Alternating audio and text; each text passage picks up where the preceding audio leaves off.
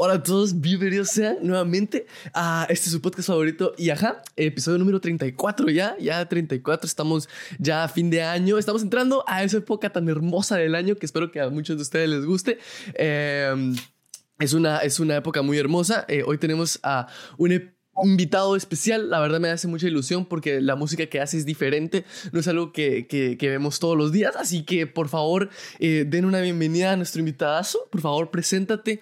Eh, ya, ya hablé mucho, siempre hablo muy poco, pero no sé. Eh, por favor, preséntate y, y, dinos, dinos cómo te llamas, quién eres, qué haces. Eso, eso. ¿Qué tal? ¿Qué tal todos? Qué bueno poder estar acá y gracias por la invitación, bro. de verdad, qué, qué alegre, qué alegre, qué alegre, qué alegre. Pero pues eh, para no hablar tanto, mi, nombre es, Dani Ro, eh, soy cantautor guatemalteco, dirían por ahí. Eh, me dedico mucho a la música, creo que la música es mi pasión, ¿verdad? Y también estudio, estudio en Alandívar, no sé si la... Ok. Sí, sí, sí. Sí, sí, sí, sí, sí la creo. Estudio, estudio, agronomía, es algo que normalmente las personas no, ah, se la creen. No te lo imaginas, no, es que muchas, si se meten al perfil de aquel, escuchan sus rolas y todo, la vibe que tira, no decís, este brother estudia agronomía, o sea, no, o sea, no, no, decís eso de primeras, ¿va? No, sí, sí, y es gracioso porque en la, en la facultad siempre me decían así como de, men, vos no pareces que estudias agronomía, decía, pero toca. No uso, no se va a enojar si alguien estudia agronomía aquí, pero no usa sombrero y camisa de cuadros, decís vos. Cabal, exactamente, exacto, exacto. Y pues, eh, ¿qué más te puedo contar? Tengo, no parece, men, porque siempre me dicen que tengo 18, 17, 19, pero tengo 23 años, no, 24, 24, 24 años. Madre, pues, ok, ok. Ya, estoy viejo, vamos.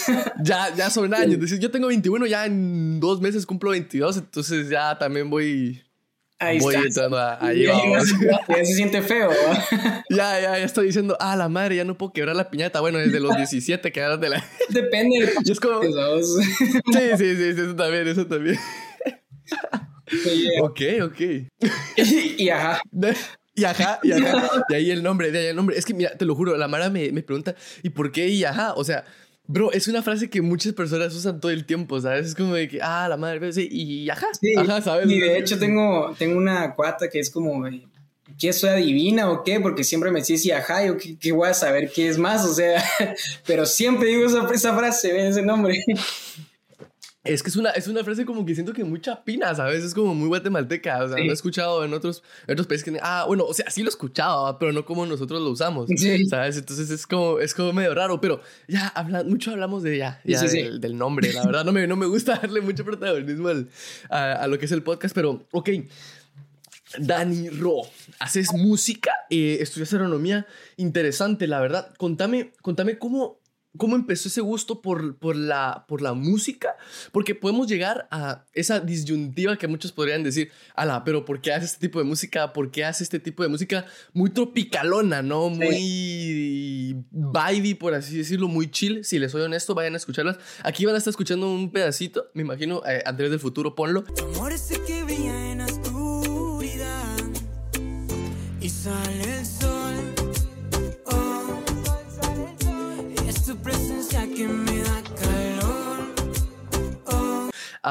pero, pero sí, eh, eh, eh, contame cómo es esa, esa, ese inicio de, de, decir, ok, me gusta mucho la música, lo veo como algo serio, ¿no? Porque si, te, si se dan cuenta, se lo toma como algo muy serio.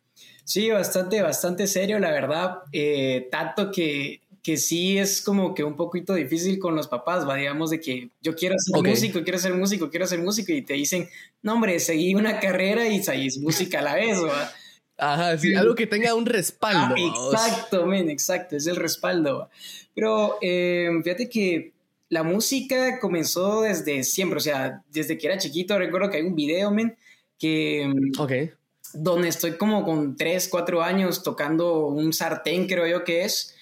Ah, la y lo hago con, con ritmo, el sartén lo hago con ritmo, digo, madre, o sea, desde chiquito. No sabías, pero en, ajá, en ese entonces no sabías nada, o sea, es como que algo que se trae. Exactamente, entonces eh, desde chiquito siempre la música es lo que me había movido vos y, y yo recuerdo que a los siete años tenía esas ganas de querer tocar un instrumento y mi instrumento favorito era la batería.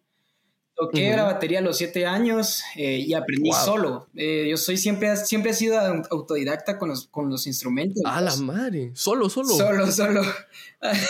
mucha, o sea, ustedes se dan cuenta de lo que está diciendo. O sea, si no entienden la magnitud, agarren una flauta o lo que sea y van a saber que no se recuerdan de nada de lo que estudiaron en el colegio. Mucha. O sea, pasaron, muchos de los que están viendo esto, yo me incluyo, pasaron siete años de su vida en el colegio recibiendo eh, música y lecciones de flauta y al día de hoy no saben ni tocar una nota, así que se pueden, pues se pueden dar mucho contexto.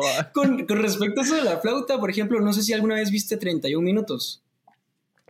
Ah, probablemente yo soy muy malo, pero con, con, con, los nombres y relacionar cosas, pero probablemente, probablemente bueno, era, un, era un programa súper pelado y el... ¡Oh!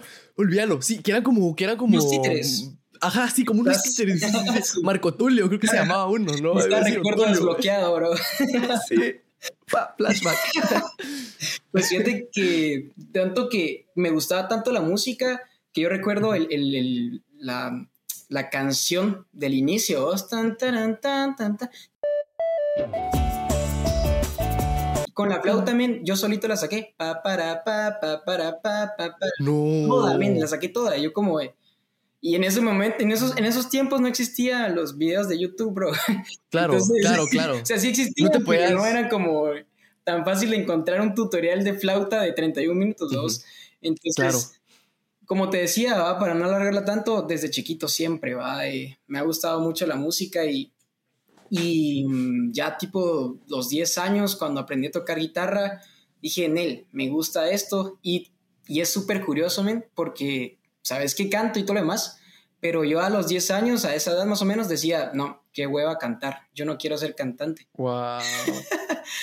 pero ¿por qué pasaba ese pensamiento o no te acordás? Fíjate que era, yo creo que era más que todo el, el tal vez el, el, entorno en donde estaba eh, musicalmente, donde decía que las personas que cantaban no eran tan, tan geniales, no sé, tal vez no conocía totalmente, va. Y decía, no, me gusta más, quisiera ser solista de guitarra en, cuando sea grande y artista, Pero siempre querer no ser artista. Y poco a poco se fueron dando las cosas, ¿va? Entonces, eh, como te digo, siempre. Y lo del tema tropical, así de que siempre ha sido así mero tropicalón, va así con esa, esa vibra de fresh y toda esa onda. Sí, me encanta, de verdad, no sabes cuánto. Es gracias a, mi papá que. Ok. Mi papá siempre nos sacaba a todos lugares. Yo me puedes preguntar, ¿conoces este lugar de Guatemala? Sí. E, ese es un tema ese es un tema que vamos a tocar un poquito más adelante. O sea, puedes tocarlo ahorita por la superficie, la verdad, porque es interesante. Pero más adelante vamos a hablar porque vi unas historias en Instagram de, de volcanes y así. Y yo creo que ahí podemos hablar mucho de eso. Eh, demasiado, Sí, bueno, sí. Pues fíjate que entonces, para solo tocar la punta del iceberg, nos, mi papá nos sacaba mucho de viaje así bastante. Y creo que de ahí saqué esa, esa, esa onda de, de ser como mochilero, viajero, de, de tener esa relación con, con, la naturaleza, con... Con la tierra. Exactamente, entonces... Wow. Ahí donde agarré ese, ese amor, ¿va? y creo que mi lugar favorito es la playa prácticamente. Yo siempre he dicho, si hubiera, me hubiera gustado nacer otra vez, hubiera sido en Hawái. Wow, es que no, es que imagínate, o sea, imagínate vos, por ejemplo, para los que no han salido de Guatemala pueden ir a, a, Livingston, por así decirlo, por poner un ejemplo, ¿no? Y, y, se van a dar unas vibras tropicales muy increíbles, pues, o sea, yo, yo sé que, ah, es que yo me voy a Puerto Rico, a, a Puerto Rico, a, a, Monterrico, ¿verdad? A la playa, la, pero, o sea, ustedes se van a un lugar como Livingston que obviamente eh, te da más vibras de un, de un, de un lugar más... Eh, más como lo es Hawái, Puerto Rico, todo ese tipo de, de islas, ¿no? Por así decirlo. Entonces, eh, es, es, curioso, ¿no? Es curioso cómo ese tipo de cosas, cuando sos más pequeño, te puede influenciar tanto en lo que haces ahora de grande, ¿no? Bastante, bien, bastante, bastante. Y pues más que todo eso es el, el origen, ¿va? De, de, de Danny Ro, en cierta forma, de, de, lo artista, de lo tropical, de lo pelado. Entonces, más que todo eso. Eso es, creo, quizás los puntos más importantes que, te puedo decir lo que, lo que me formaron, si se puede decir así. Ok, ¿y no has pensado hacer otro, otro tipo de, o sea, no has experimentado, me imagino que has experimentado tú solito con otro tipo de, de géneros, de ritmos, pero pero te animarías a esa cosa, estás trabajando en algo diferente, o sea, eh, diferente en el sentido de otros ritmos, otros géneros. Contame un poquito de eso, porque eso es una parte muy importante, ¿no? de un artista. Eso, eso es lo, lo, lo, que, lo interesante. Eso ahí viene lo interesante, men, porque eh, yo soy una persona como, como todo artista y amante y apasionado por la música, me gusta todo tipo de música. Eh, desde en todos mis, todos mis años he probado cualquier tipo de música, desde música rock hasta música clásica. ¿Me entiendes? Me encanta mucho la bossa nova, la bachata, el merengue, salsa, eh, reggaetón, reggae. Me encanta un montón. Eh, me gusta también el rock alternativo, rock eh, metal, etcétera, Y se va, y se va. Entonces, sí, dentro de mis planes siempre querido hacer un, álbum, si se puede decir así, que tenga la mayor diversidad de géneros latinos. ¡Wow! Que se pueda ver. O sea, está el bohemio, está, pero no solo géneros latinos de, ah, se sacó una bachata, sino que este men logró mezclar la bachata con, digamos, con algo... Em, Hacer fusiones. Fusiones, ajá, digamos, con algo así africano, digamos, por así decirlo. Ok. Ok. Entonces me gusta todo eso y, siempre he querido experimentar. Em, por ejemplo, eh, gracias a Dios, por ejemplo, la, la, canción esta, no sé si escuchaste El lado de mango. Sí, sí, sí, sí. No sí, sí, sí. Escuché todas tus escuché todas, tengo que escuchar todas tus rolas. Es parte de esa pequeña investigación que ya todos los que escuchan y ven esto saben que, que hacemos aquí, que de verdad. Sí, sí, Ajá, es que te lo juro. O sea, si no, si no, ¿cuál es el sentido? Sí, sí, sí, tenés razón. Pues fíjate que eh, me encanta esa rola porque es mi esencia. Es lo que yo quiero. Ok. Eh, respecto a lo que. Es una idea a lo que a mí me gustaría hacer en el futuro. O sea, mezclar, mezclar, mezclar esa canción tiene como tres géneros diferentes y es gracias a que uno del, el percusionista, uno de los percusionistas de esa, de esa rola es el percusionista Vicente García, no sé si lo conoces. Te quedo mal. Mucha gente aquí me va a matar, va a decir, ¿por qué Andrés? No sabes, no sabes, ¿qué, qué, te pasa con tu vida? O sea, ¿qué, qué, estás haciendo? ¿Realmente qué, qué, qué, te está pasando en la cabeza? ¿Estás mal? Anda a escucharlo. te quedo mal, pero por favor ilustrame. Fíjate que este brother es, es prácticamente, eh, bueno, yo soy una copia de ese brother en el sentido musical, porque me encantaría, con los proyectos que él está haciendo, me encantaría a mí también lograr hacerlos, ¿va?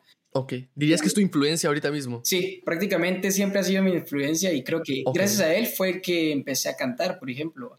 Okay. Entonces, eh, eso. Entonces ahí sí, como te digo, lo interesante de, de, de mi persona es de que siempre he querido hacer algo diferente, ¿va? Y por eso es de que, cabal, hablábamos antes, ¿va? Y me decías, es que lo tuyo es algo diferente, men.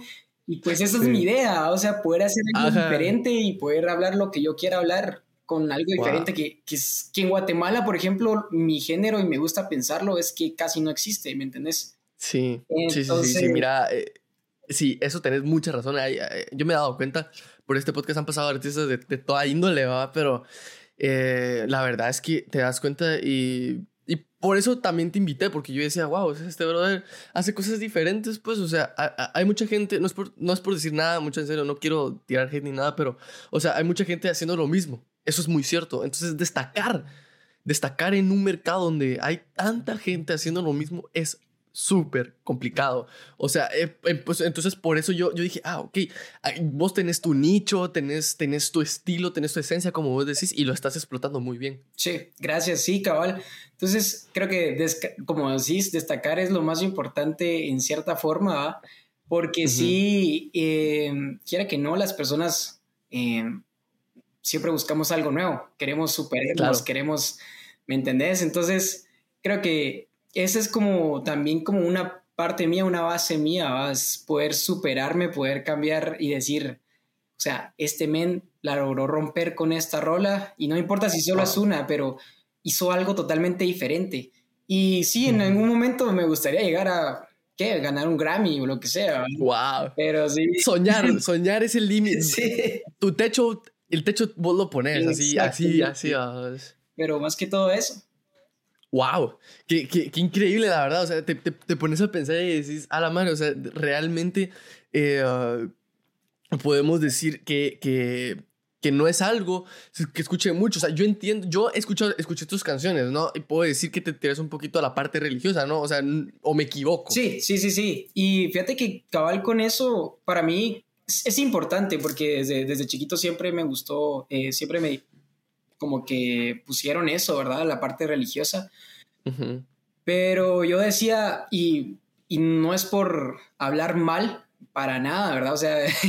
claro, no, no, no disclaimer aquí para todos, lo que, lo que estamos comentando aquí son, eh, es una conversación entre dos personas, son opiniones, nadie les está diciendo piensen de tal manera, nadie les está diciendo tienen esto es lo correcto, esto es lo incorrecto, solamente estamos conversando. Sí, sí, sí, sí.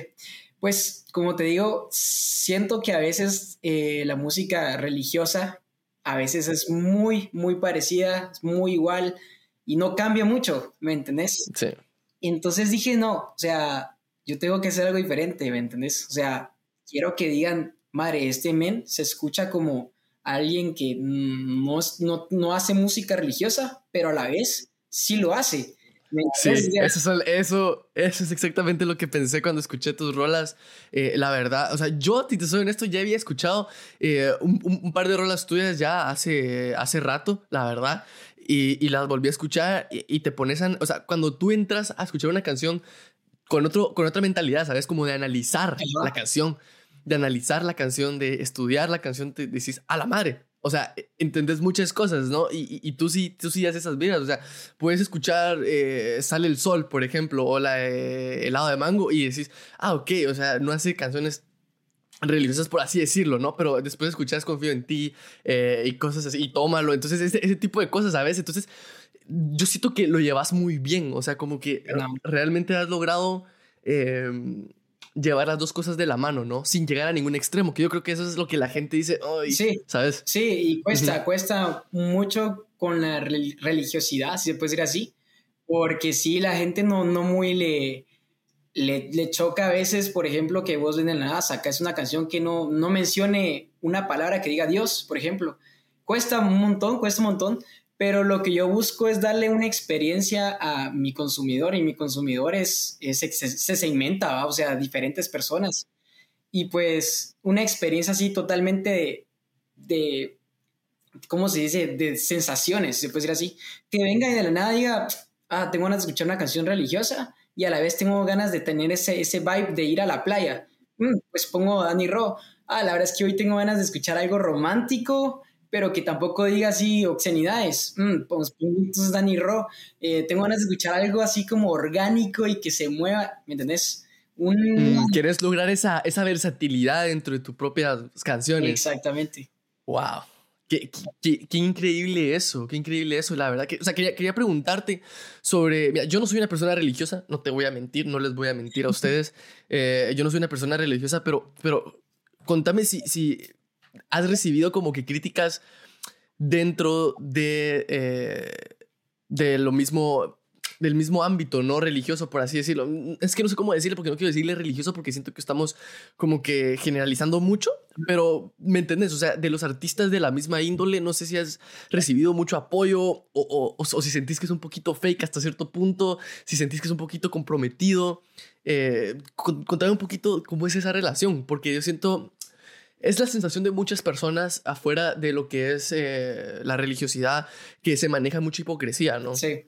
Eh, entonces quiero, quiero que me des tu punto de vista porque mm, quién mejor, ¿no? Que vos, que, que, que quieres llevar esa, esa diversidad a lo que es la música, ¿no? Mira, pues fíjate que con esto de la música y tal vez me voy a escuchar así como algo el eh, poniéndome elevado, ¿ah? Si se puede decir. No, no, no, no. Pero siento que lo que yo estoy haciendo es en cierta forma lo que los artistas músicos religiosos quisieran hacer. ¿Por, okay. ¿Por qué? ¿Por qué? ¿Por qué? Porque siento que a veces, eh, por lo mismo de pensar en, en, los demás, o sea, de querer decir, bueno, es que yo quiero hacer algo religioso, etcétera, etcétera, se encierran en un cuadro ¿me entendés? Y ahí se quedan, dicen, ah, esto es lo comercial en lo cristiano o en lo religioso, y ahí me quedo, ¿me entendés? Entonces, eh, que regresamos a lo mismo, ¿no? Que, de que todo suena igual. Ajá, exactamente. Entonces, con esos eh, siento yo mucho calor mucho apoyo de las personas, de los demás artistas. Dicen, madre, mira lo que estás haciendo, me, me gusta, es diferente, excelente, etcétera, etcétera. Pero también eh, existe mucha competitividad, así demasiada, así de que eh, a veces yo siento que lo hace muy así como de, bueno, estoy viendo que aquel está teniendo éxito y me le pego, ¿me entendés? Y si me le uh, pego, pues eh, es para... Pues me va a ir bien también a mí. Ajá, para que me vaya bien también a mí, o, o si no, eh, no comparto sus rolas porque porque mm, no quiero... Pues está mejor que yo. Ajá, va, mejor que yo, está mejorando, está pasándome, ¿me entendés? Es lo único que sí pienso que... que ¿Qué sucede? Ajá. está bien. O sea, e, e, eso yo siento que es normal. Es que no sé por qué me da esa sensación de que es completamente normal en ese ámbito, ¿sabes? O sea, yo, yo no, no, no quiero decir que toda la gente es así, pero, o sea, es como que es... es y también es muy latino eso, ¿no? el hecho de, hacer ese tipo de cosas. Sí, y es que también ponerlo en, en, ¿cómo se llama? Como que en, los zapatos de un latino y más que todo en un guatemalteco, es difícil poder eh, crecer en el área artística y poder, poder ser exitoso al final, ¿me entendés? Claro. O sea, muy pocos artistas guatemaltecos han logrado ser exitosos. Y si fue un artista guatemalteco exitoso, por ejemplo, Arjona, fue porque se fue a México. ¿Entendés? Entonces, Esa fuga de cerebros, se, va. Por eso, es de que, por eso es de que hay tanta competitividad, porque dicen, este men me va a robar el, lo que yo estoy como que ganando, se puede decir así. así como yo quiero ser ese que ese que suba, ese que ese sea el exponente, ¿verdad? Sí. Pero eso está muy difícil, pues, o sea, eso es complicadísimo. Es difícil. Y fíjate que cabal, yo, yo he luchado también conmigo mismo respecto a eso, porque intentas no ser, no ser alguien más. O sea, men, tenés que ser vos mismo, tenés que tener tu propia esencia, tenés que hacer tus cosas vos mismo y que las personas digan, eh, cuando yo escucho a Danny Ro, lo escucho a él, no escucho a, digamos, eh, Vicente García, no escucho a, Juan Luis Guerra, no escucho a, digamos, un Bad Bunny o un, etcétera, sino que escuchan, lo escuchan a mí y dicen, a la gran, esta rola se parece a una que, que, que es de Danny Rowe. Ah, sí es Danny Rowe porque sí se siente, se siente esa, esa esencia, ¿verdad? Entonces, sí es importante lograr luchar contra de, men, no le voy a copiar a alguien más porque él va avanzando mejor que yo, sino seguir haciendo tu esencia y creo que eso es lo que la gente le gusta y mira de vos. Wow. Esos son como que ahí donde te creas tu, tus tu comunidad, ¿no? Ajá, tu comunidad, tu comunidad. Entonces, y con eso creas una fidelidad así excelente donde la gente te da tanto cariño y, la gente extraña literalmente que vos vengas y digas, eh, ya estoy sacando una nueva rola. La gente te dice, men, ¿a qué horas vas a sacar otra rola? Porque la necesito. Wow. ¿Me entendés? Wow. Qué increíble eso, qué increíble, la verdad. Créeme que eso... Eh, eh, aquí en el podcast también nos ha pasado, o sea, una un par de veces, tampoco les va a mentir, ¿verdad? Pero, pero me imagino que a tu, a tu nivel sí es como de que, ok, que, que eso te motiva, ¿no? Eso te motiva a, a seguir creando, ¿no? Porque muchas veces uno hace cosas por amor al arte y le dicen seguir probando, seguir probando, pero, o sea, el apoyo siempre viene bien, ¿no? O sea, el apoyo siempre viene bien. Bastante, y, y así como artista, y te abro, te abro mi corazón, eh, a veces uno, uno dice, Nel, tal vez, tal vez no soy para, para ser artista digamos, por ejemplo. Pero de la nada viene una persona y te dice, brother, lo que haces está súper pelado, men. O sea, dale, seguí y te vas. vos dices, tiene razón, va. O sea, tiene razón. Se puede, se puede, vos. Entonces, ahí se va avanzando y, gracias a, también, pues, a ese cariño de, las personas y la comunidad y todos los que me siguen, pues ahí va uno, vos. Y quiere seguir creciendo, va. Qué increíble, qué increíble, qué gran manera de conectar porque ahorita quería preguntarte sobre tus números en Spotify. Quiero preguntarte sobre la canción que tiene 89 mil reproducciones. ¿Cómo, cómo, se siente? O sea, ¿cómo, cómo, ¿cómo sentiste ver un número tan grande? O sea, ¿cómo pensaste tú en el momento en el que dijiste, a la madre, esta canción le llegó a mucha gente y mucha gente la está escuchando y la sigue escuchando, ¿no? Porque, o sea, no es solo la única, o sea, tenés otra con 39 mil, 7 mil, 8 mil, o sea, son números que realmente no son fáciles de lograr, pues, o sea, si estás empezando, si estás, eh, y más en el ámbito en el que vos estás, ¿no? O sea, quiero que me contés cómo, cómo, cómo te sentís respecto a eso, cómo fue y esos primeros días, instantes en los que dijiste, a la madre, qué cool. Pues, eh ahí vamos otra vez a lo que me habías preguntado al principio, o sea, de mm, cómo es que nació eh, Danny Rock, cómo nació el artista. Y recordate que yo te dije, brother, esto ha sido de toda mi vida, es un sueño, o sea, entonces imagínate que yo no sé, yo no sé qué sueño tenés vos desde chiquito, ¿va? Pero digamos, por así decirlo, ¿va? Digamos de que de chiquito siempre quisiste, pongámosle, pongámoslo así a lo, a lo, en lo extremo comercial, ¿va? Eh, siempre quisiste un Ferrari. Y entonces, sí, pongámoslo así, o sea, un ejemplo bien X. Y desde chiquito siempre quisiste un Ferrari y pues de la nada lograste hacer algo que te dio el dinero para, para conseguir el Ferrari. Cuando tenés el Ferrari te quedas como de, no lo puedo creer. O sea, te quedas como, wow, lo está pasando? Lo logré, logré ser lo que yo siempre he querido de chiquito. Y entonces cuando me convertí en artista y todavía al mismo tiempo la primera rola que tiré fue la primera rola que más pegó y que fue como de que fue, por ejemplo, top uno en una, en una radio. Eh, me llamando a diferentes radios de, por ejemplo, de, Colombia, Ecuador, Argentina. ¿En serio? Sí, o sea, es impresionante.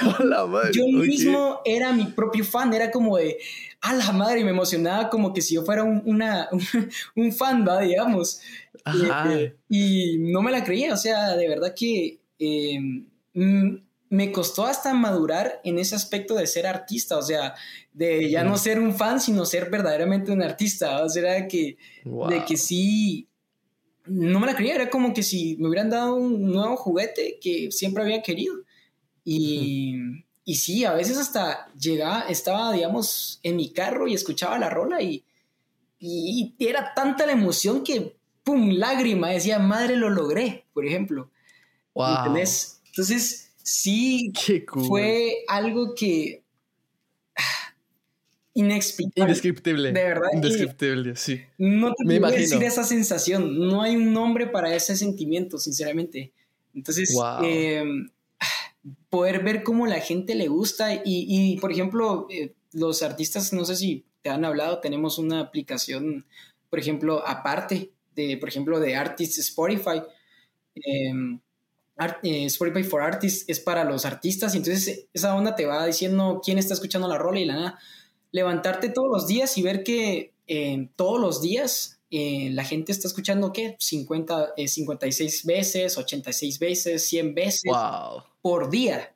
Vos te quedas, no puede ser que después de ya lanzarla, después de dos años, aún siguen escuchándola y se siente bien. O sea, Sí, claro, por supuesto. O sea, estás viendo tu trabajo dando frutos, ¿no? Ver tu trabajo eh, eh, ser exitoso, ¿no? Porque al final, si la gente lo sigue escuchando día con día tantas veces, es porque algo hiciste bien, ¿no? Sí. Y entonces ahí es donde decís, bueno, entonces mi esencia sí está funcionando y sí les está gustando a... Ahí por ahí es. Ajá, por ahí es.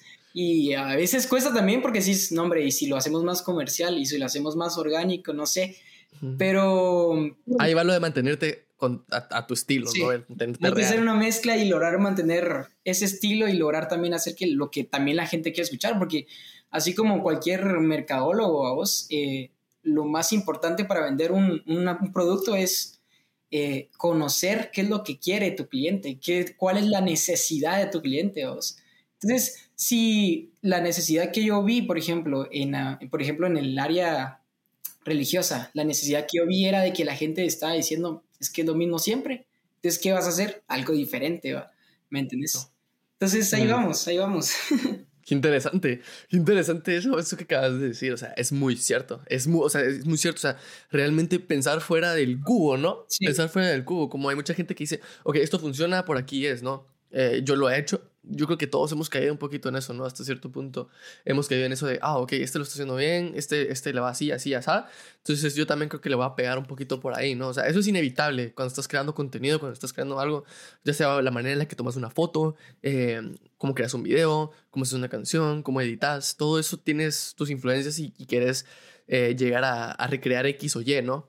Pero, ok, ok, qué, qué, qué, buena sección, la verdad. Eso, eso, vamos a sacar muchos buenos clips de aquí, pero quería preguntarte, quería preguntarte por, eh, regresando al tema de los viajes, de conocer lugares.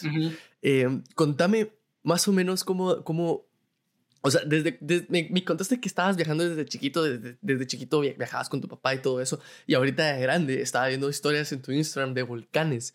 Contame, contame cómo, ¿Cómo empezaste a volcanear, por así decirlo? ¿no? Así se conocen los de los bajos. Mira, yo, te, yo hice, eh, fui mochilero por dos años, hice más de 10 cumbres, eh, viajé muchos lugares. En, en, dos años conocí muchos lugares de Guatemala, así que cada fin de semana íbamos a un lugar, eh, repetíamos y así. y, y por eso quería hablar contigo de esto, porque siento que me puedo identificar mucho con vos. ¿Cómo, cómo empezó esto de volcanear? O sea, ¿cómo, ¿cómo fue eso que dijiste? Ok, vamos a aventarnos el primer volcán y ya después de eso, es que mucha, una vez suben un volcán, van a volver a subirlos muchas veces. O sea, es imposible Pero También depende de la experiencia, porque he visto... Ah, bueno, sí, sí, sí, sí. vamos paso a paso, vamos paso a paso. ha visto cada mara que dice Nel, ya no vuelvo a subir un volcán en mi vida. sí, sí, sí, sí, sí, sí. Vamos paso a paso. Mira, si quieres, va, si quieres empecemos por esa pregunta y después vamos con las buenas experiencias y las malas. Y eso. va, va. Pues Ah, la gran, eh, como te decía, desde siempre mi papá sacándonos. Cada momento que nos sacaba era, no era ir a visitar el mismo lugar de siempre, sino que algo diferente. ¿va? Ir a la antigua a almorzar, decís vos. está bien, va, pero, pero ustedes entienden. No, o sea, ya almorzamos en la antigua y hay que buscar otro lugar, va.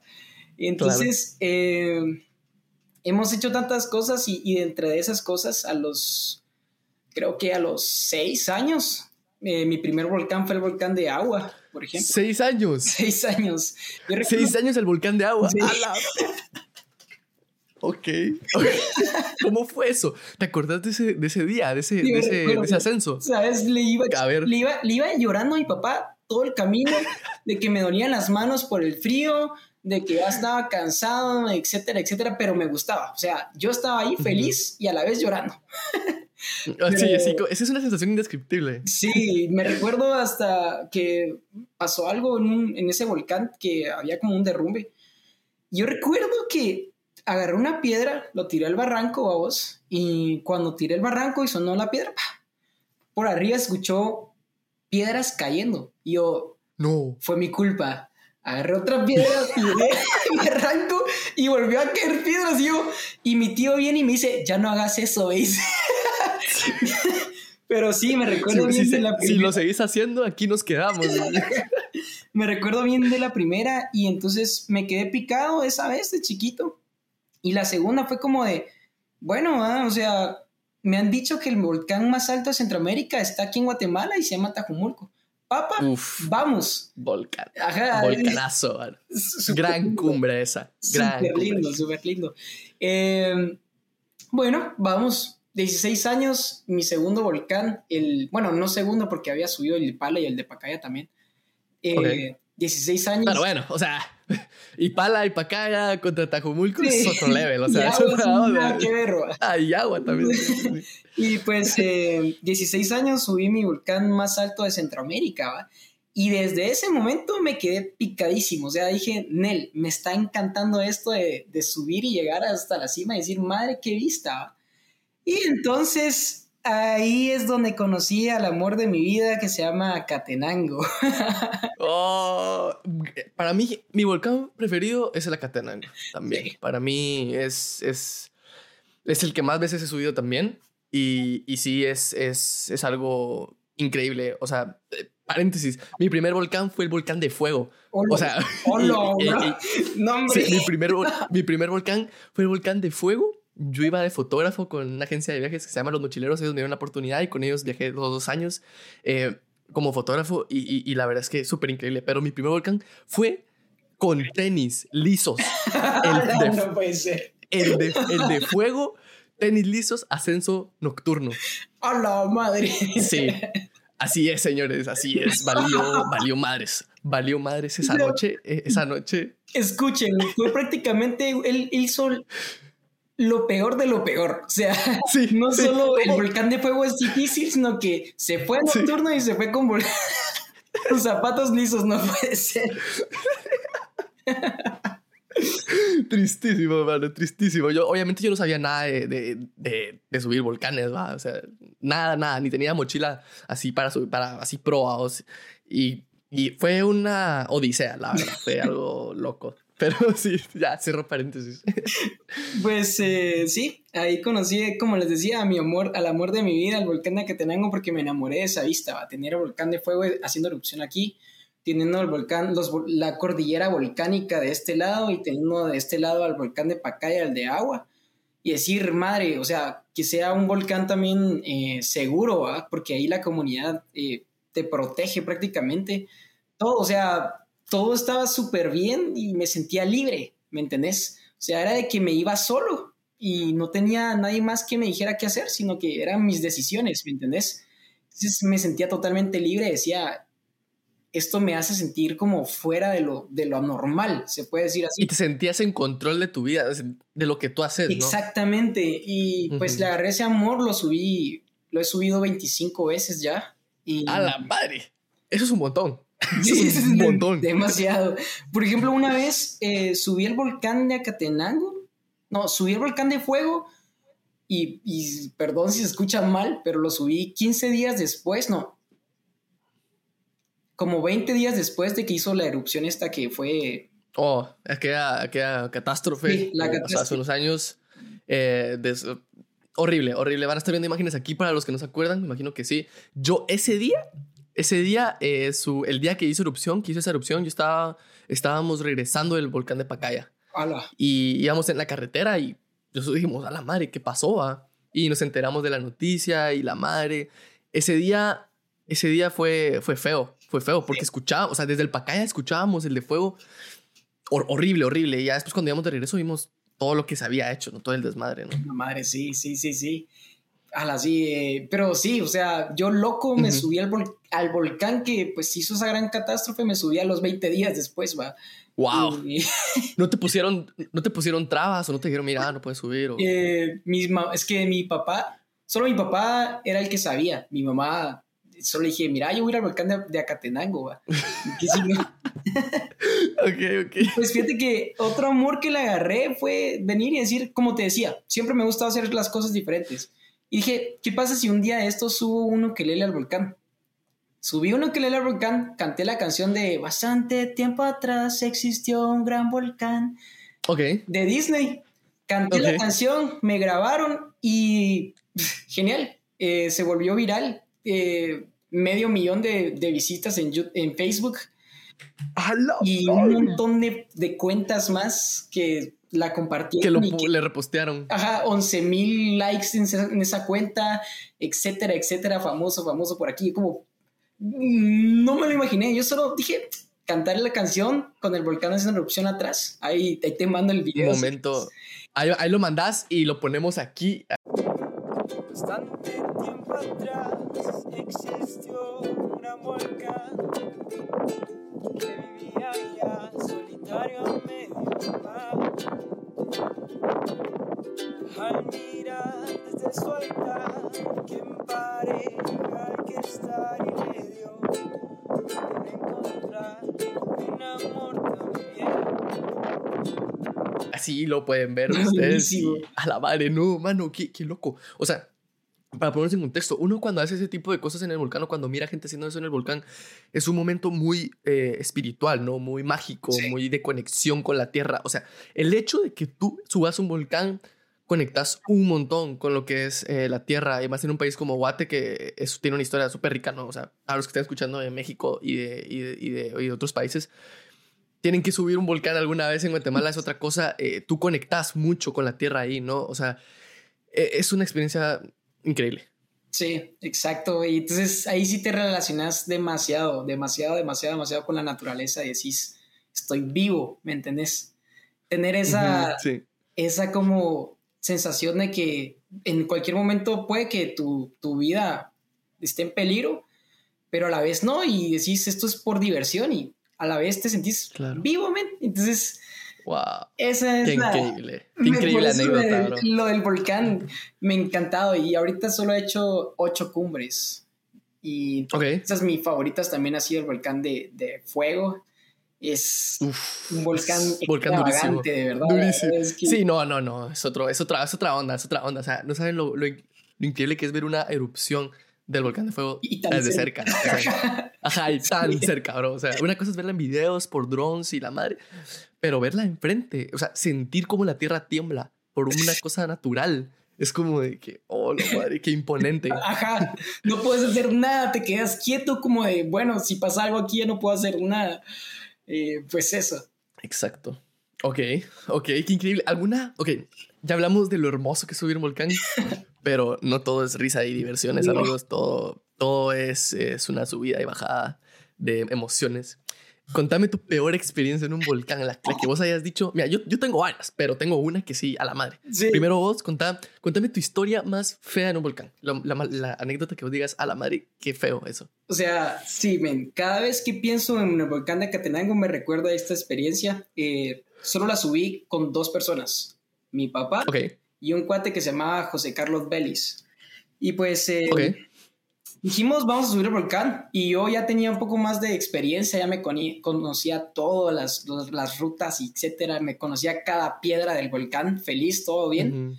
Wow. Y pues em, sabía a qué hora exactamente iba a llover. O sea, normal, ¿va? Y decía, si me llueve de, cuando ya venga de regreso, ¿qué me importaba? Y entonces empezamos a subir y todo, dejamos a mi papá atrás porque dijo, vayan ustedes y cuando yo los vea de regreso empezó a bajar, todo tranqui, re bien. Llegamos a la cima con mi cuate, estaba, él estaba un poco cansado. Y entonces le dije, miramen, a las 3 en punto empieza a llover. Basta, bueno, me dice, y había bastantes nubes, pero todo normal, todo tranquilo, la verdad, o sea, como, loco como es el volcán de Acatenango. Lo común. Sí, entonces me dijo, mira, men, estoy cansado, ¿por qué no comemos algo? Descansamos un poquito. Le dije, es que ya va a llover, pero démosle, pues, o sea, tal vez sea una llovizna, dije yo. Bajamos un poquito, solo un poquito allá en la cima. Bajamos unos 15 eh, metros para refugiarnos del frío y empezamos a comer y nos quedamos dormidos. Cuando en eso me despierto porque a lo lejos, bueno, no a lo lejos, a lo eh, bien cerca, se escucha un trueno, así me levanto, aquel también se levanta al mismo tiempo, nos vemos las caras así como de, madre, le grito, corre, metimos todas las chivas y entonces eh, recuérdate que bajamos 15 metros. Subimos otra vez a la cumbre, a la punta. Cuando llegamos a la punta, eh, fue la parte mm, donde más asustado estuve, porque eh, no sé si te recuerdas que hubo un accidente en ese volcán que murieron como siete personas. Sí, estaban acampando en un lugar donde no tenían que acampar, creo. Y... Eso, y no solo eso, sino que eh, hubo una neblina que no, no nos dejaba ver dónde estaba el camino, aparte de la lluvia, murieron de hipotermia. Y yo siempre tengo presente esa, esa, esa como que historia, porque sé lo peligroso que es, va. Y pues cuando subimos, eh, literalmente yo hacía mi mano así y ya no se miraba mi mano. ¡Wow! Y empezó a lloviznar. Y nosotros a 3.945 metros en Sobre el nivel del mar.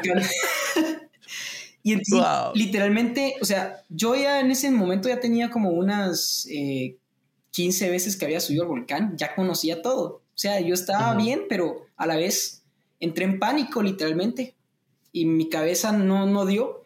Y entonces le dije, men, tenemos que salir de aquí porque nos vamos a morir, le dije a mi cuate. Mi cuate solo llevaba... Como... mi cuate solo llevaba como tres veces que subía al volcán y aquel no sabía lo que estaba pasando.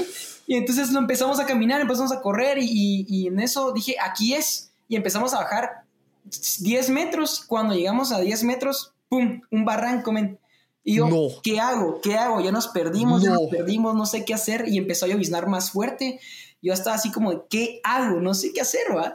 Y mi cuate, por no tener la experiencia y no saber la gravedad del asunto, viene y dice, todo feliz, va, men, ¿y si regresamos a la cumbre para encontrar el camino? Me dice. O sea, en mi vida, o sea, en ese momento no hubiera pensado regresar para hasta arriba para volver a encontrar el camino. Entonces ahí es donde reaccioné. Dije, tiene razón. Subimos otra vez, comenzamos a caminar y ahí empecé a, buscar las piedras que yo ya, ya sabía que estaban Ya reconocías. Exacto. Las encontré, men, aquí es, empezamos a correr, logramos bajar eh, del área más insegura del volcán, pero a todo eso nos empezó a llover tan fuerte, de esa lluvia que literalmente dos minutos y ya estás mojado hasta el boxer, men. Así, esa lluvia que empapaba. Chubascos. Sí, o sea, fuerte, fuerte. Y no solo eso, también caían rayos, o sea, cerca nuestro. Y entonces eh, recuerdo que ya eran como las 5 de la tarde y nos quedamos en un, lugar donde puedes descansar y le decía, men, ¿qué hacemos? si nos quedamos acá puede que llueva toda la noche y nos quedamos acá y nos morimos de hipotermia porque ya estamos mojados. O bajamos y pues ni modo, con todo y rayos. Y aquel me dijo, no, démosle, bajemos corriendo. Va, está bien. empezamos a correr, era tanta la lluvia que yo recuerdo que eran ríos en, el camino, ¿va? Y, pues casi que lo habíamos, em, ¿cómo es que se llama? Logrado, ya íbamos por la mitad, cuando en eso aquel se cansa un poquito, le duele la rodilla y, y para. Cuando yo me volteo a decirle que se apurara, literalmente en 50 metros de nosotros cae un rayo. Nos tiramos al suelo, así de que por, por la luz y el sonido nos tiramos al suelo y no sabíamos qué hacer. Nos levantamos, le grité, brother, corre, y empezamos a correr. A aquel se le quitó el dolor de, rodilla. Claro, mágicamente. Y por, fin llegamos a un lugar donde era eh, seguro ya. Pero a todo esto, ¿te recuerdas que eran tres personas? Mi cuate sí, tu papá. mi papá. Sí. Mi papá no sabía dónde estaba. No, tu papá súper o sea, estuvo preocupado por tu papá y tu papá súper preocupado por, por ti. O sea, dijo, a la madre, o sea, subieron ahí, yo no subí ahí y ellos están ahí. Yo estaba más preocupado por mi papá porque era la segunda vez que subía. Y a la madre. fíjate que antes de que empezáramos todo eso, de que empezó a llover y todo eso, yo recuerdo que me mandó un mensaje y me dijo, mira, estoy perdido, estoy en el, en el conejón, me dijo. En, el conejito, en el conejito. eso, es, en el con él, me dijo. Ok. O sea, ¿sí sabes dónde es? Sí, para, mira, para los que no, no sé si, no sé si estamos hablando del mismo lugar, pero para los que no sepan, ahí antes, ah, como por así decirlo, antes de empezar, es que no sé, no sé cómo explicarlo, pero es un lugar, yo lo conocía como el conejito, donde vendían comida, pero es súper alto, o sea, es como un lugar súper alto de ya estás, ya estás fuera de, ya no puedes regresar en una hora, ahí, pues, ahí ya no hay nada. Eh, solo para darles una, una rápida. El camino para que nosotros normalmente agarramos es a la derecha. El camino que él agarró es para la izquierda y es para el volcán de fuego. sí, sí, hay, hay, una. Hay un arbolote ahí en medio, ¿no? Hay, hay una, una bifurcación entre los dos caminos. Sí, sí, sí. sí, sí, pues, Agarró el de fuego. Mi papá se fue al volcán de fuego, literalmente, y nosotros estamos del otro lado. De ahí no. supe nada más. Llegamos al lugar seguro donde estaba una tienda y le digo al señor, mira, eh, no viste a mi papá, es un señor que es alto y tiene panza y todo. Me dijo, no, no ha pasado por aquí. Yo estaba asustadísimo, dije, no puede ser. De la nada me dijo, creo que sí, me pidió un Gatorade y, papel higiénico. Me dice, sí, ese es mi papá, le dije.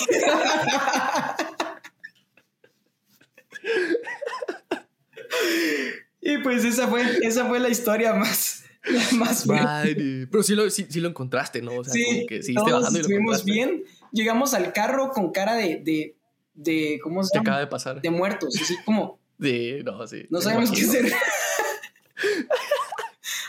no, mano, es que imagínate, pónganse a pensar mucho. O sea, ustedes no se dan cuenta de lo peligroso que es. Sí. O sea, eh, ese volcán es muy imponente y nunca puedes subestimarlo. O sea, esos, esos, son el tipo de cosas que nunca subestimas, ¿no? Un volcán nunca lo tienes que subestimar porque en cuestión de minutos puede cambiar la situación porque estás en una altitud tan grande, que, pues, o sea, tan alta que, no, que realmente no, no, no controlas mucho lo que pueda pasar con el clima, ¿no? Pero, a la madre, qué miedo. O sea, eh, eh, mi historia no está tan heavy como la tuya. O sea, tú sí te pudiste, o sea, tú sí te pudiste haber muerto. Sí, sí. o sea, sí estuvo bien heavy, ¿no? Pero mira, mi historia estábamos en el, íbamos a acampar en el volcán de Acatenango. Entonces íbamos con el equipo completo, o sea, íbamos eh, estufas, eh, casa de campaña, todo, ¿no?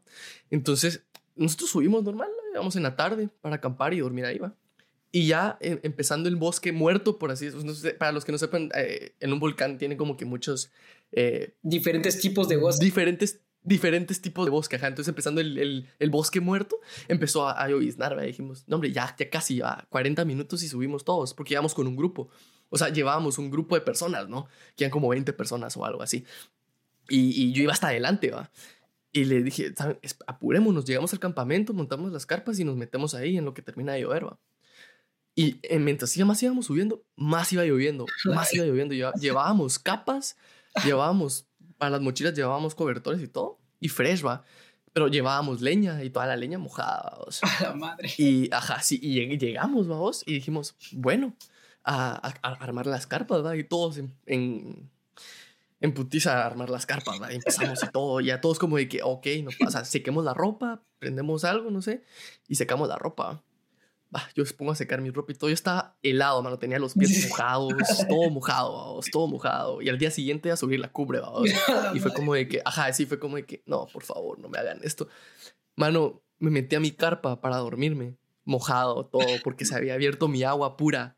Se había abierto mi agua pura y toda mi ropa, todo el sleeping, todo mojado, mano. y la ropa que había secado mojada otra vez, vos. Y yo como de que, no puede ser pero iba con más gente, entonces, o sea, les dije, deme posada, por favor, me estoy muriendo del frío.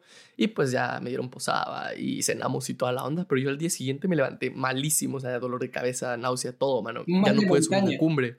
Ya ni pude subir la cumbre, o sea, muchas veces, muchas veces hay veces en las que no vas a poder subir la cumbre, o sea, nunca, o sea, casi por lo general sí, pero hay muchas veces en las que no vas a poder llegar hasta la, hasta la cima, ¿no?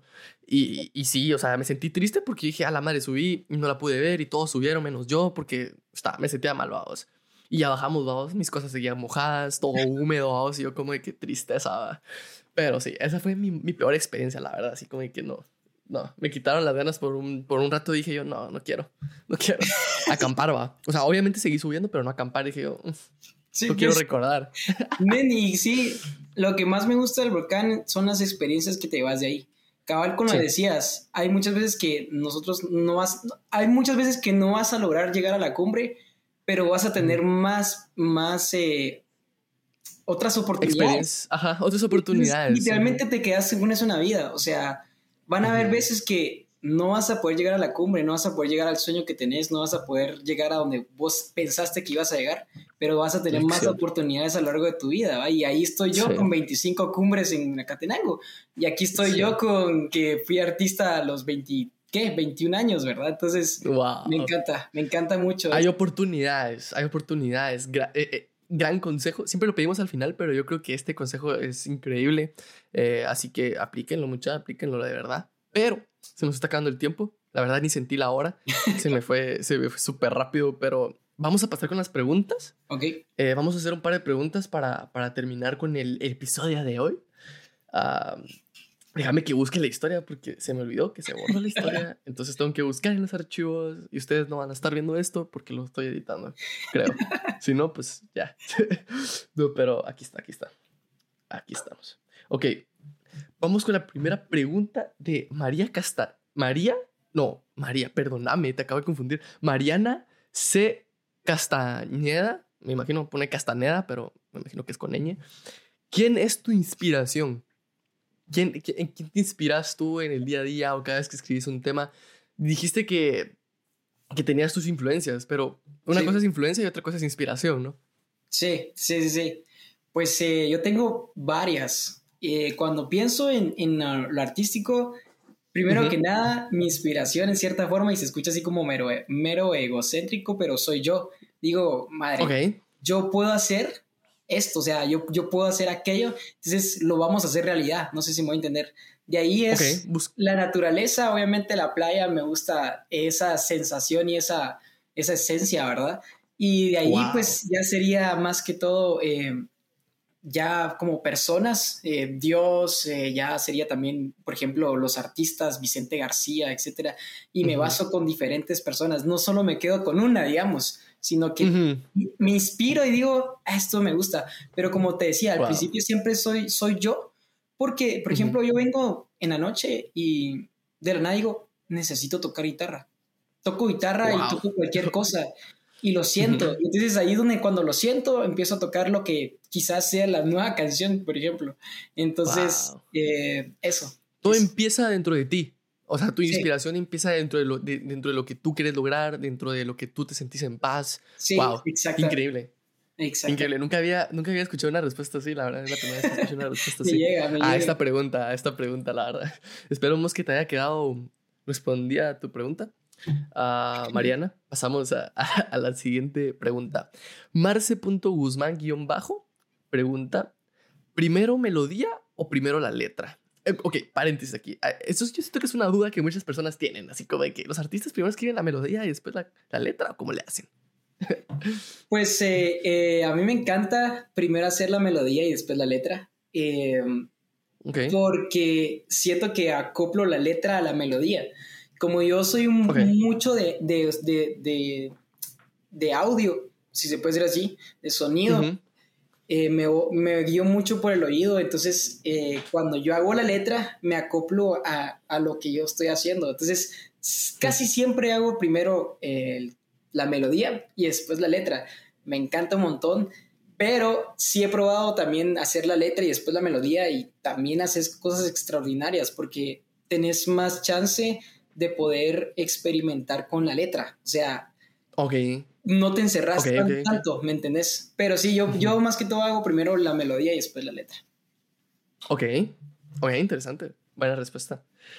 pasamos, ok, pasamos a la, eh, a la siguiente pregunta de Betsy Gutiérrez eh, pregunta que qué, te, que qué te inspira en tus letras. Ok, inspiraciones, ya las escuchamos y todo eso, pero al momento de escribir, ¿qué, qué, qué pasa por tu cabeza? O sea, ¿qué pasa por tu cabeza al momento de escribir? O depende mucho de la situación en la que estés, de lo que hayas vivido en el día, o realmente ya es un proceso muy eh, marcado el que tenés. Pues más que todo depende de lo que estoy pasando en ese momento. O sea, si no, no escribo. O sea, ¿para qué escribir de algo que no estoy sintiendo? ¿Me entendés? Porque para mí, o sea, si voy a escribir algo es, es para expresarme. Y como te decía siempre, o sea, lo más importante para mí es que la gente pueda sentir mi esencia.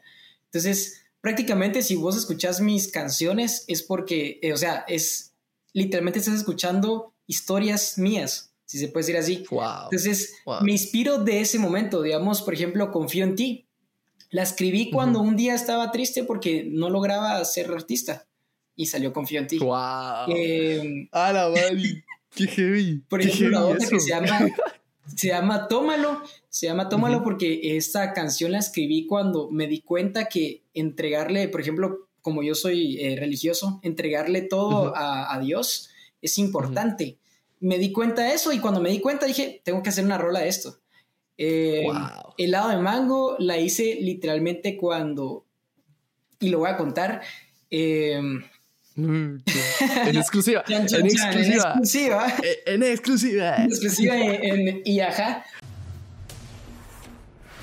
Exclusiva. Pues, en IAJA. Eh, de la nada, una vez estaba. Fue un día súper especial con mi novia y me dice: Mira, cántame una canción. Y yo le dije, no sé qué uh. cantarte. Y me dice, ¿sabes qué? Haceme una canción. Y entonces, basta, bueno, ¿qué hicimos hoy? La pasamos bien. La hicimos, o sea, hicimos, eh, ¿cómo se llama? Comimos, perdón, helado de mango.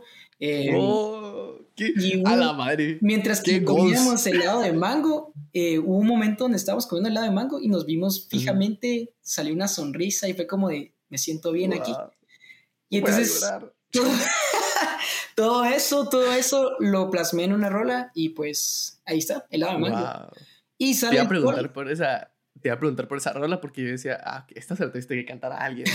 imagínense, o sea, imagínense que les quedara una canción mucha, o sea. Qué cool. Sí, qué cool. Ajá, sí, o sea, qué cool, pues. sí, y pues eh, Sale el Sol salió por lo de la pandemia.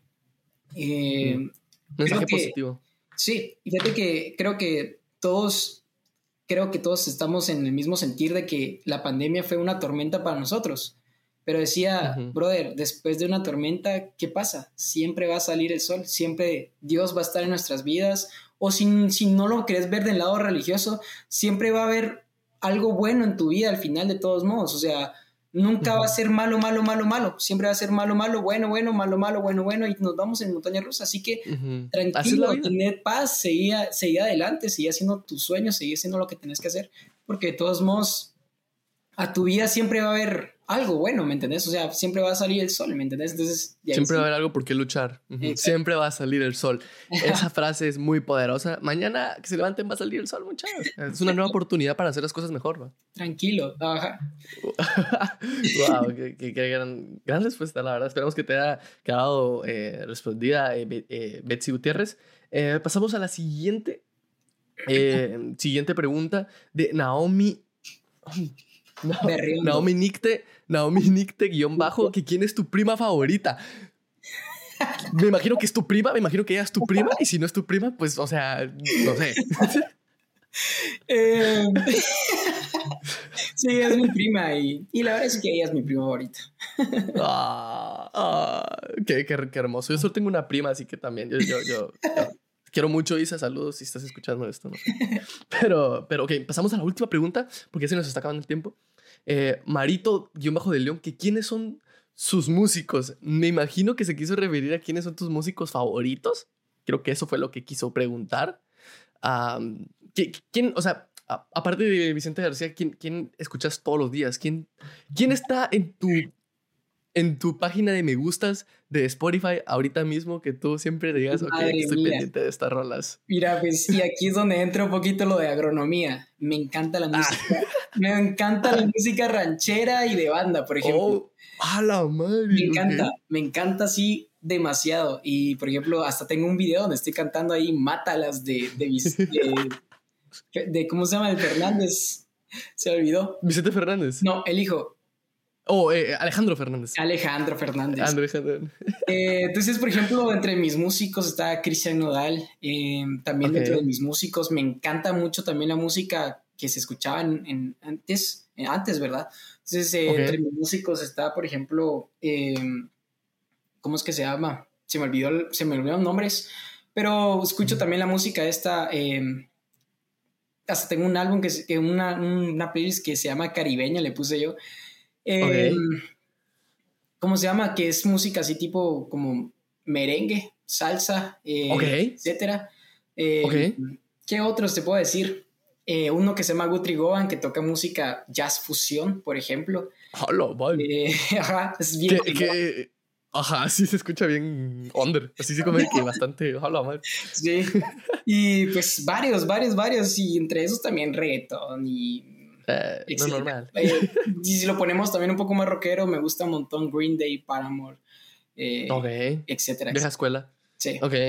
Ok, qué cool. Qué buena respuesta. Y yo creo que con esa podemos terminar, podemos dar por finalizado este episodio. ya estamos, ya llegamos al final. Em, desde aquí, muchísimas gracias, Dani, por haber estado con nosotros. Eh, realmente ha sido un honor, ha sido uno de los mejores episodios que he grabado. La verdad me la pasé súper bien, no sentí ni la hora. Y, y sí. Gracias, gracias, bro, por la invitación. De verdad que igual me la pasé súper, súper, súper bien. Me llega, me llega, me llega todo esto, de verdad. Está bien pelado lo que haces y buenísima. Buena onda, buena onda. Y, y, y desde aquí, ya saben, eh, te deseamos éxito en todo lo que hagas, en toda tu carrera y vamos a estar ahí apoyándote, eh, compartiendo y, y, sí, ya saben, para los que no lo sigan, eh, vayan a seguir sus redes sociales, van a estar aquí abajo en la descripción y pues como siempre, estén pendientes a los clips de la semana, a los reels de la semana y sí, síganos en todos lados, no sean así. desde aquí muchísimas gracias. Por favor. Ah, por favor. Y, y, desde aquí muchísimas gracias a todos. nos despedimos y nos vemos la otra semana con otro episodio. Eso, eso. Nos vemos. Adiós, adiós. Chao. Chao. y